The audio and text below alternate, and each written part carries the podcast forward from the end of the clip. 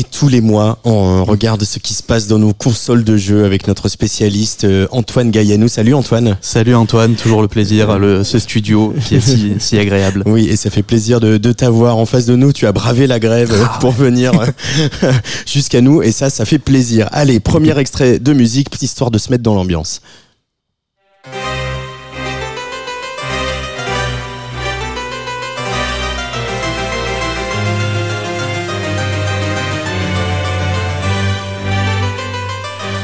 Alors, je sais pas, moi je dirais que là, on est à Versailles, par exemple.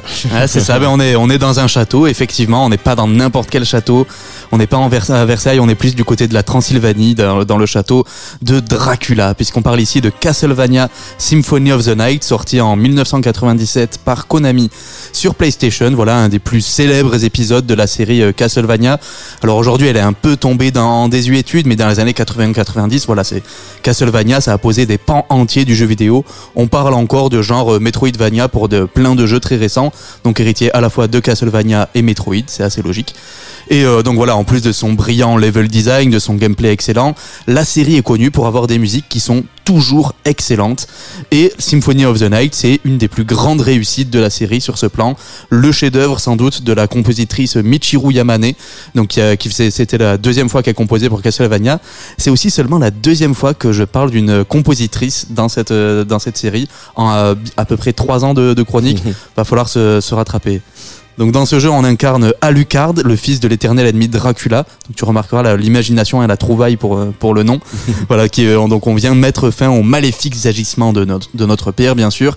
Et donc voilà, dès le titre du jeu, Symphony of the Night, ben voilà, il y a une référence musicale qui vient indiquer la volonté d'apporter plus que jamais une dimension euh, opératique, on pourrait dire, à notre aventure. Et cette référence, elle se poursuit jusqu'au jusqu'au titre des morceaux. Quand on regarde, ben, le premier extrait qu'on écoutait, ça, ça s'appelait Partita. Il y a un nocturne, il y a plusieurs danses, il y a des, il y a un requiem. Ou encore, il y a l'extrait suivant, la Final Toccata. Voilà, là, on cite directement Jean-Sébastien Bach.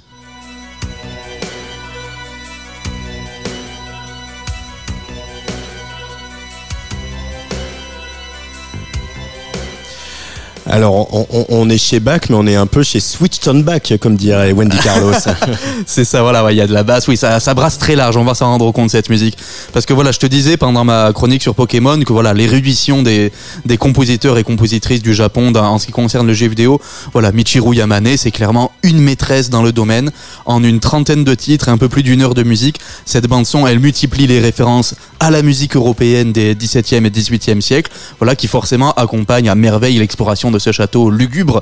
Mais voilà, on parle de la vision fantasmée depuis le Japon, de l'Europe médiévale, et donc ça, va, euh, ça vaut aussi pour la musique sans aucun complexe, ben Yamane va aller fusionner Bach avec du rock, avec de la techno, avec plein de choses. Parce que le but, c'est voilà, c'est avant tout d'accompagner un jeu vidéo, un jeu d'action et d'exploration. On va l'entendre là.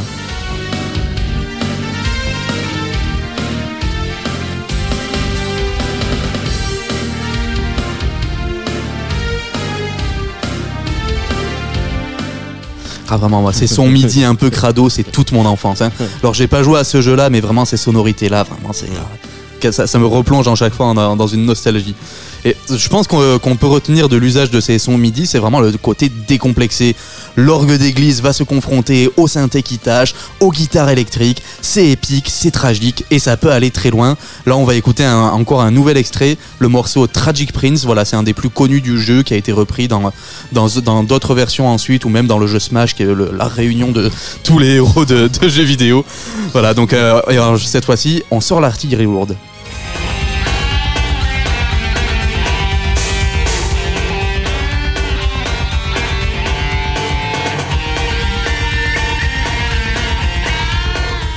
Euh, c'est ambiance euh, Clisson et le Hellfest au pied du Mont Fuji. Hein. Ouais, c'est ça, c'est voilà, t'as as tout résumé, t'as vraiment tout résumé. Moi, j'adore ce, ce mélange là sans, sans, aucune limite, aucun complexe, voilà.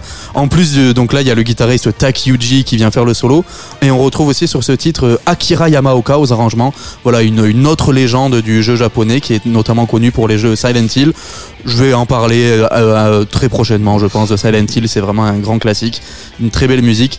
Et donc voilà, en plus de ce genre de titre, voilà, euh, avec une bonne bonne énergie, on peut entendre ça en entrant dans le Colisée du château de Dracula.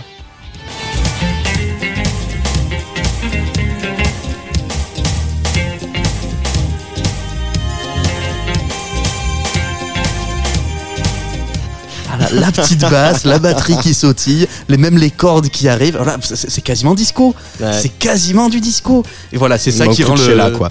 Ah ouais, c'est ça. C'est c'est ça qui rend le jeu vidéo passionnant, surtout quand c'est bien fait comme ça. La musique de jeu vidéo, il y a tout. Il y a vraiment tout qui est là, qui est réuni, qui est mélangé dans un melting pot euh, post-moderne, si on veut. Et voilà, et encore, j'ai pas passé dans la bande son, il y a aussi de la city pop, il y a aussi de la musique de film d'horreur, il y a un moment de chœur a cappella, voilà.